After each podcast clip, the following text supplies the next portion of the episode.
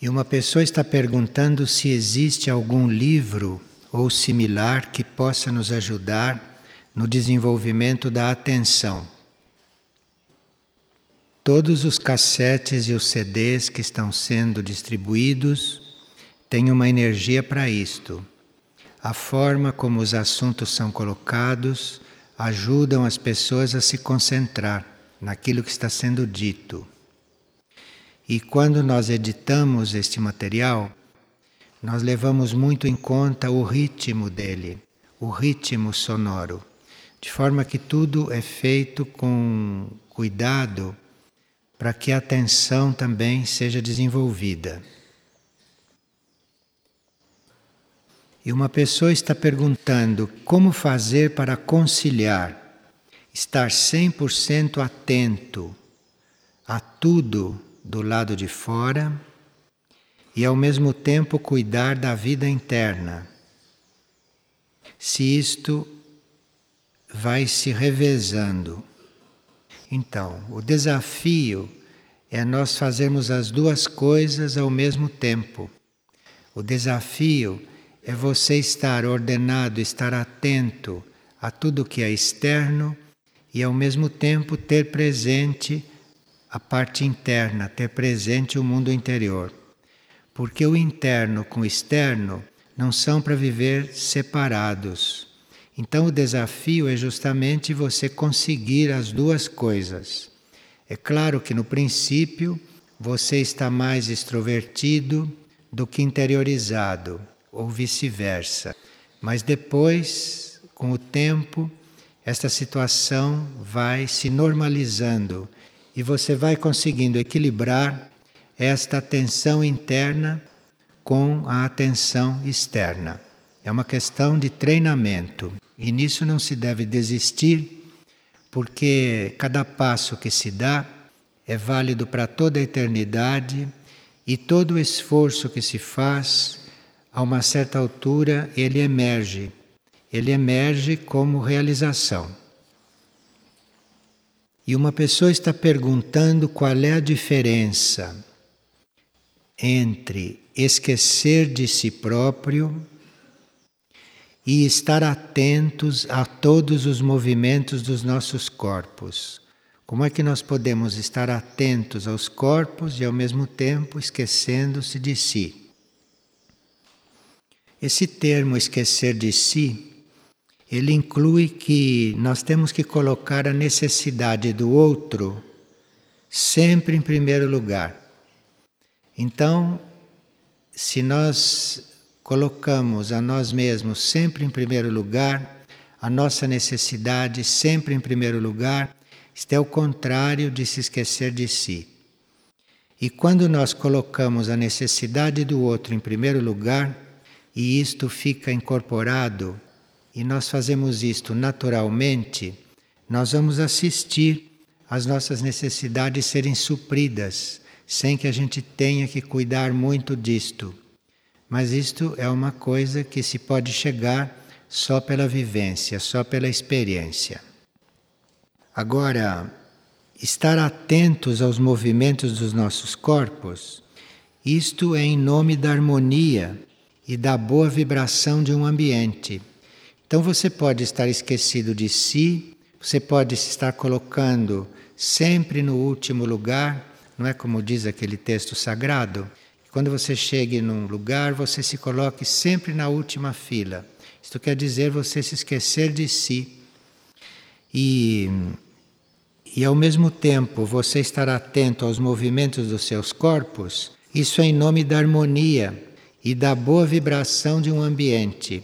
Então você pode estar esquecido de si, mas saber se você está bocejando, que você está alterando a vibração, que você está produzindo desarmonia, não é? Você está expelindo uma série de micróbios, uma série de vírus que podiam estar sendo resolvidos dentro do seu corpo. Então, é preciso conciliar isto. O cuidado com os corpos é em função da harmonia da boa vibração de um ambiente, da ordem do mundo em geral. Cada corpo nosso tem a sua própria consciência e é necessário educar esta consciência. É necessário fazer com que esta consciência evolua e os nossos corpos têm que aprender, os nossos corpos têm que perceber, sentir e depois assumir serem canais para a manifestação da alma ou a manifestação dos nossos núcleos internos. E isto é uma educação que o corpo recebe. E isto é uma vibração que ele assimila, que vem do seu cuidado para com ele nesse sentido e que, no fim do processo, ele fique bem à vontade, sendo um canal desses núcleos internos, desses núcleos superiores. Então, tudo isto é compatível, sim, com estar esquecidos de si, porque nós não vamos cuidar do corpo e não vamos cuidar destas coisas em nome de nós mesmos, mas em nome de tudo aquilo que pode ser ajudado. E uma pessoa está se lembrando que no livro A Quinta Raça nós falamos em detalhes da operação resgate no plano físico e que isto ainda não ocorreu. Então a pessoa quer saber se esta operação foi retardada ou se não vai mais haver. No período em que o livro A Quinta Raça foi escrito, nós estávamos vivendo um momento diferente desta operação, porque ali havia até uma data marcada para esta operação acontecer. E essa data nunca foi publicada, nem na Quinta Raça, mas havia uma data marcada. Mas, como todas as datas no plano físico são móveis, não existe nada fixo, mesmo com uma data marcada, que era uma previsão, e para ali todo o universo estava preparado para isto, esta data é movível, esta data não é fixa. E de fato, quando passou aquela data, que poucos sabem, a operação também ficou em alerta. Né? Não se deu porque não foi necessária, mas a operação ficou pronta, como está pronta até hoje. O que aconteceu a partir do momento em que se adiou a operação? O que aconteceu foi que todos os que estavam colaborando na operação internamente passaram a colaborar em outros níveis com esta operação. E hoje nós não estamos mais falando na operação resgate, assim como está na quinta raça, porque já estamos com aquela fase preparada para qualquer eventualidade. E por estarmos já preparados para aquela eventualidade, nós já estamos trabalhando na operação em outros níveis, em outros pontos do processo.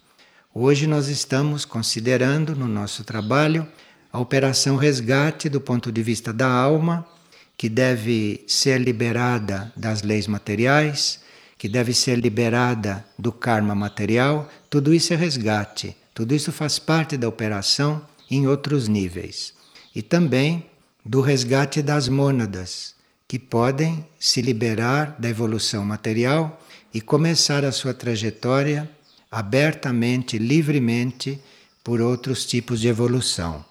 Então a operação continua em outros níveis e aquela do plano físico está pronta para acontecer a qualquer momento, se for necessário.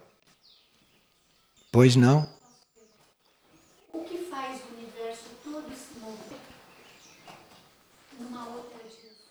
Sim, ela está perguntando por como é que o universo todo está esperando isso e isto muda. As coisas no universo mudam também. Não existe nada que aconteça na Terra que não seja reflexo de algo que está acontecendo no universo. Tudo que acontece na Terra, ou tudo que é previsto para acontecer na Terra, num certo sentido e de uma outra forma, está acontecendo em todo o universo. Aqui na Terra nós chamamos de operação resgate. No universo, isto é um outro tipo de operação, é um outro lado desta operação. Então, o que estava para acontecer na Terra, de uma certa forma, estava para acontecer em todo o universo, não com as mesmas características, não pelos mesmos motivos, mas uma coisa interligada. Então, assim como na Terra Cada ser deve ser resgatado para o plano da alma, para o plano da mônada, no universo, cada planeta, cada estrela, cada corpo celeste deve ser resgatado para o seu nível imediatamente superior. Então, há planetas no sistema solar, como por exemplo Mercúrio, Vênus, Júpiter, que têm que ser resgatados para a vida informal. Porque esses planetas estão hoje no plano físico também. Então, eles têm que ser resgatados para planos superiores. Devem desaparecer do plano físico. E deve haver forças cósmicas que estão cuidando desta operação resgate, nesse sentido. Percebe a analogia? É diferente formalmente, mas é um fato que está acontecendo em todas as partes. Porque enquanto um planeta ou uma estrela estão no plano físico, eles estão desenvolvendo leis materiais. E eles precisam ser resgatados para planos superiores, para planos invisíveis, para que eles entrem totalmente na evolução imaterial, que é uma evolução superior. Isto é um resgate é o resgate de Vênus, é o resgate de Mercúrio, desaparecer do plano físico e a vida se trasladar para os planos imateriais. Por isso é que o universo todo está comprometido na operação. Na Terra ela tem um sentido próprio para nós, no nosso âmbito, e no cosmos ela tem outro sentido, próprio para o plano cósmico, próprio para a consciência destes seres. E aqui uma pessoa que está com problema de coluna, já fez várias coisas e está fazendo uma pergunta sobre isso. A coluna simboliza o nosso caminho ascensional. Então, se nós estamos elevando a nossa mente, se nós estamos nos elevando em consciência, a coluna está livre, simbolicamente. E aí não deve haver problemas de coluna, a não ser problemas kármicos, que tenham ficado em suspenso e que a gente ainda tenha que resolver. Mas se a nossa energia está subindo, se a nossa energia está se elevando, e ela se eleva quando a nossa consciência se amplia. Nossa consciência se amplia, se alarga, então a energia vai subindo. E aí a coluna está sadia. Aí a coluna não tem problemas. Agora, se alguém está fazendo esta ascensão e tem problemas na coluna, é porque esses problemas são kármicos e anteriores e devem ser resolvidos, devem ser equilibrados. Mas ela fazendo o trabalho de elevação da consciência, ela vai, no mínimo, amenizar esses problemas. Uma pessoa gostaria de saber o que é este sentimento de vergonha e de timidez que ele sente. A vergonha e a timidez corresponde a nós estarmos identificados com o nosso eu inferior, de nós estarmos identificados com a nossa personalidade. A identificação nós devemos fazer com a alma. Os veículos, os corpos, o eu inferior é apenas um objeto de trabalho para nós, mas não de identificação. Se vocês se lembrem, os sábios como Maharishi, ensinava a gente dizer: Eu não sou o meu corpo, eu não sou a minha mente, eu não sou o meu emocional. Quer dizer, é o contrário da identificação com esses níveis. Esses níveis são para ser tratados, porque geralmente são doentes nesta humanidade. Então, são níveis a ser tratados. Então, é uma identificação com o trabalho que se tem com esses corpos e com esses níveis. Mas a identificação é com a alma, é com o eu superior e não com o eu inferior.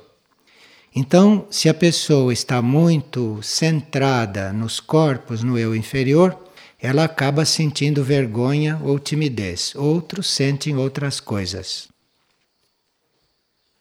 E uma pessoa está perguntando: quando sentimos o nosso corpo mental e o nosso corpo emocional muito abalados, qual é o tratamento para esta alma? Há coisas dos corpos que só podem ser resolvidas ou só podem ser restauradas através de uma reencarnação, através de um tratamento que se dá à alma, à consciência, no intervalo das encarnações. Mas há também possibilidades de se regenerar um corpo na mesma vida através da lei da transmutação. Que a transmutação pode transformar inclusive as células de um corpo mental, de um corpo emocional ou de um corpo etérico.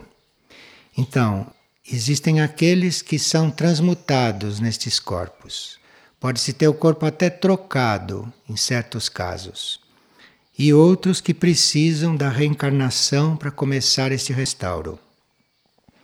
É preciso pedir ajuda às hierarquias e, no pedir esta ajuda, não ter planos para si próprio. Porque para uma reestruturação de um corpo mental ou de um corpo astral, para uma transmutação, precisa que a gente não tenha planos para si mesmo. Porque uma transmutação pode trazer uma considerável mudança nas circunstâncias da nossa vida ou na forma daquele corpo reagir. Então é preciso pedir ajuda às hierarquias e não ter planos para si próprio. E aguardar a ajuda sem duvidar. Pode vir na mesma vida ou numa sucessiva. E aqui uma pessoa está preocupada porque tem uma filha de três anos que atualmente está sob os cuidados da mãe. Ao mesmo tempo, diz a pessoa, eu sinto vontade de me trabalhar aqui em Figueira. Mas se eu opto por estar em Figueira, estarei fisicamente longe da minha filha e da sua criação. Como fazer? Bem, aqui diz que a filha está sob os cuidados da mãe. Então, se está sob os cuidados da mãe, está sob os cuidados da mãe. Num certo sentido, você está livre para optar por outras coisas, se a filha está sob os cuidados da mãe. Agora, depende do que você vai fazer. Se você vai fazer um outro caminho para realmente se transformar e depois você ser outra pessoa que possa ajudar esta filha, então este é um ponto. Agora, você precisa pedir luz interna para ver o que deve fazer. Nem sempre a nossa presença física é a melhor coisa. Às vezes, de longe, a gente é melhor, mas às vezes não. Às vezes é preciso a presença física. Então, precisa pedir luz interna sobre isto. Agora, uma pessoa diz que quando ela pede para alguém fazer algo para ela, parece que fazem como se fosse obrigação e ainda mal feito. Então, isto é porque você em vidas anteriores não ajudou a ninguém. Então agora você não tem direito a toda a ajuda que você gostaria. Porque quando nós servimos a Deus, ao mundo, aos seres, quando nós servimos, quando nós prestamos serviços esquecidos de nós, nós acabamos servidos. Agora, nós não acabamos servidos como prêmio, não se trata disto.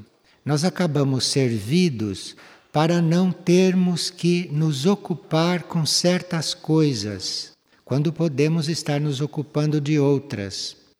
Então, o princípio de nós servirmos alguém é liberá-lo de certas coisas para ele poder fazer outras que ele não poderia fazer se estivesse ocupado com aquelas que você está assumindo. Então, nós vamos ajudar alguém para liberá-lo, não é para ele descansar, não é para ele não fazer, é para liberá-lo para fazer outras. Nisto é preciso muita consciência para que as coisas entrem numa certa ordem. E quando nós não fazemos isto, é claro que a gente vai ter dificuldade para encontrar ajuda, ajuda espontânea. Porque ajuda compulsória também se pode obter, mas não é isto que a pessoa está querendo. A pessoa está querendo que os outros a venham ajudar espontaneamente.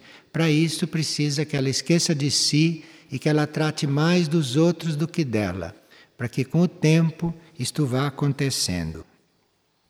Nós sabemos que nas estruturas futuras, nas estruturas sociais futuras, as pessoas terão uma outra consciência e liberarão os seus semelhantes, liberarão os outros de suprirem certas necessidades físicas de si mesmos. Porque aí, se um indivíduo que serve a um grupo, que serve a uma comunidade ou que serve ao mundo, fica liberado da canalização de certas forças para coisas materiais, aquilo pode ser transmutado, aquilo pode ser dirigido e conduzido para níveis, para planos, para tarefas que nem todos estão treinados para cumprir. Então, nós ajudamos os outros, não é para liberar os outros de certas cargas. Nós ajudamos os outros para que ele fique liberado para fazer coisas que ele pode fazer e que outros não poderiam. Então, assim, a manifestação vai sendo completada, a manifestação vai sendo desenvolvida. E muitos já têm esta consciência, muitos nascem com esta consciência e já fazem isto naturalmente, e outros precisam aprender. E o que eu sou, afinal? pergunta uma pessoa. Esta é uma pergunta que todos gostariam de ter respondida. Mas para ter respondido esta pergunta, o que que nós somos realmente, é preciso perguntar. É preciso querer saber. Então a gente precisa estar sempre voltado para dentro, para o centro da própria consciência e sempre perguntando: o que eu sou? É muito bom fazer isto, todos necessitam disto. Porque nós ficamos hipnotizados com a nossa aparência. Nós ficamos hipnotizados com aquilo que somos na vida externa, ficamos hipnotizados com a nossa figura, com os nossos hábitos, não? com a nossa experiência, e com isto vamos nos distraindo e desencarnamos sem saber o que éramos. Então é preciso mesmo estar muito atento, estar sempre perguntando o que eu sou. Ninguém está liberado desta pergunta. Só que esta pergunta não deveria ser feita para os outros, mas esta pergunta pode ser feita para o próprio interior, para o próprio núcleo interno, lá onde está a nossa essência, lá onde está o indivíduo verdadeiro, o indivíduo real. E uma pessoa está perguntando o que é mediunidade. A mediunidade é um estágio pouco avançado da comunicação. E a mediunidade, como estágio dessa comunicação, é pouco segura, principalmente quando não se tem consciência do que se está recebendo e principalmente quando não se tem consciência do que se está dizendo e reproduzindo. Porque há formas de mediunidade inconscientes e essas são as mais perigosas, porque o indivíduo não tem a possibilidade, o indivíduo não tem a oportunidade de filtrar aquilo que ele está recebendo de fora ou do interior dele mesmo. Nós devemos estar sempre conscientes, sempre atentos, mesmo quando a mediunidade foi desenvolvida, porque nós temos que ter a consciência do que está se passando então a mediunidade tende a nos deixar passivos, tende a nos deixar súcubos de forças, de movimentos e de impulsos que nem sempre são nossos, nem sempre vêm do nosso próprio ser. E quase nunca vem de uma hierarquia espiritual, vem de um nível de consciência elevado. Isto porque quando nós falamos em mediunidade, nós estamos nos referindo a uma comunicação emocional ou a uma comunicação mental.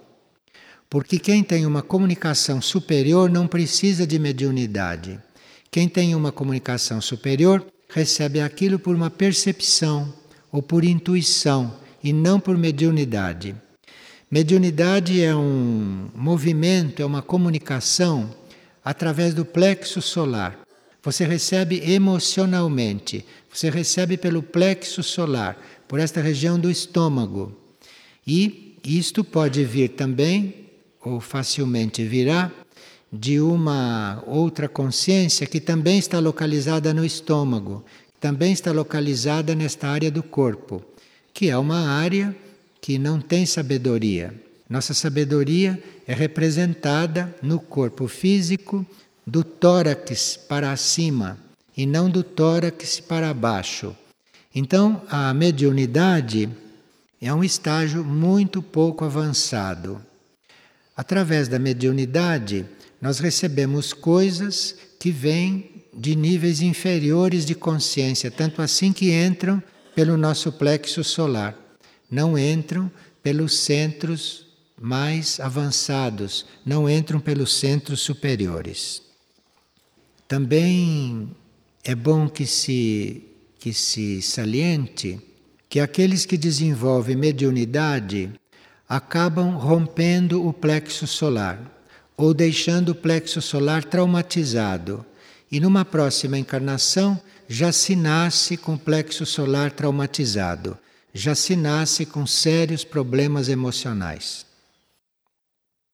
Nessa categoria não se está incluindo aqueles que hum, prestaram serviços como médiums, porque no fundo, médiums somos nós todos. Médiums são aqueles que são intermediários entre um nível de consciência superior e outros. Agora, o que a gente chama de mediunidade, geralmente é isto no plano astral ou no plano mental inferior.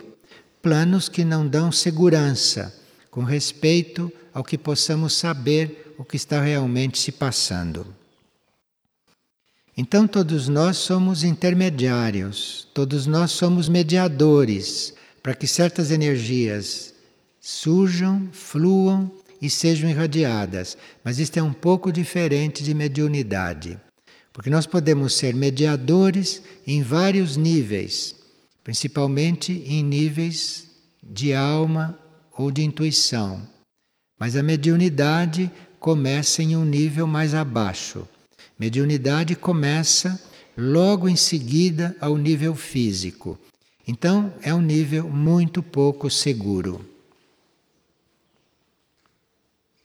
E uma pessoa gostaria de saber qual é o significado dela estar ganhando muitos relógios. Relógios de pulso. Sendo que o último que ela ganhou, a data atrasou um dia, aquela data que o relógio marca. Bem, realmente os objetos são simbólicos. Cada objeto simboliza alguma coisa, não? Não há nenhum objeto que não fale conosco. Então, se você tem um objeto na sua frente, preste atenção nele porque ele tem um recado para você, ele tem uma mensagem. Então, se nós ganhamos relógios, isto pode significar que chegou a hora de nós ficarmos atentos a certas decisões que chegou a hora de nós prestarmos atenção em alguma coisa. Ou pode estar significando que nós temos que ser mais atentos, que nós temos que ser mais pontuais. Agora, os relógios são também símbolos de outros tipos de aviso. Então, muitas vezes, nós podemos, se estamos muito impessoais e se não estamos envolvidos com o processo de ninguém e nem com o nosso, nós podemos, por exemplo, em visão interna, ver um relógio.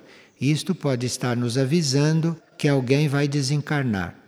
Ou isto pode estar nos avisando que nós vamos desencarnar. Geralmente o relógio é mais para os outros. Para nós existem outros símbolos, como por exemplo cabides sem roupa. Então, se a gente vê um cabide sem roupa e o cabide é dos nossos, é sinal que a gente deve se preparar para deixar os corpos aqui em paz e partir sem eles. Então, esses objetos são muito muito simbólicos e falam conosco muito diretamente.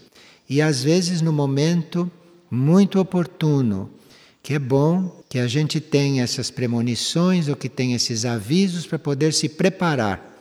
Não para ficar desesperado, mas para poder se preparar, para pôr as coisas em ordem, para se concentrar, não é? E para chegar lá do outro lado atento, alinhado e em ordem. Porque, como vimos ontem, essa atenção às coisas aqui podem redundar em todas essas manifestações.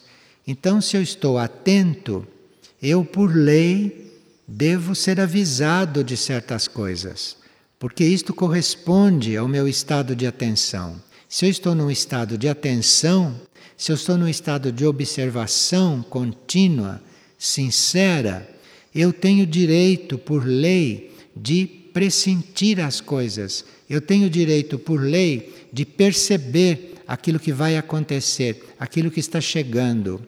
Então, um dos mais concretos resultados desta atenção, desta dedicação à precisão, é nós começarmos a perceber nos objetos começarmos a perceber nas situações e nos ambientes símbolos e vermos certas coisas concretamente, como isto.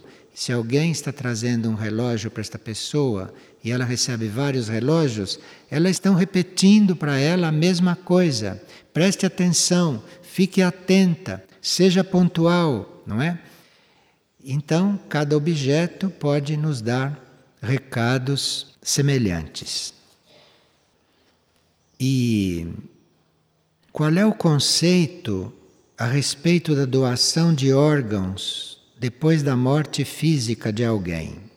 Isto varia de uma pessoa para outra.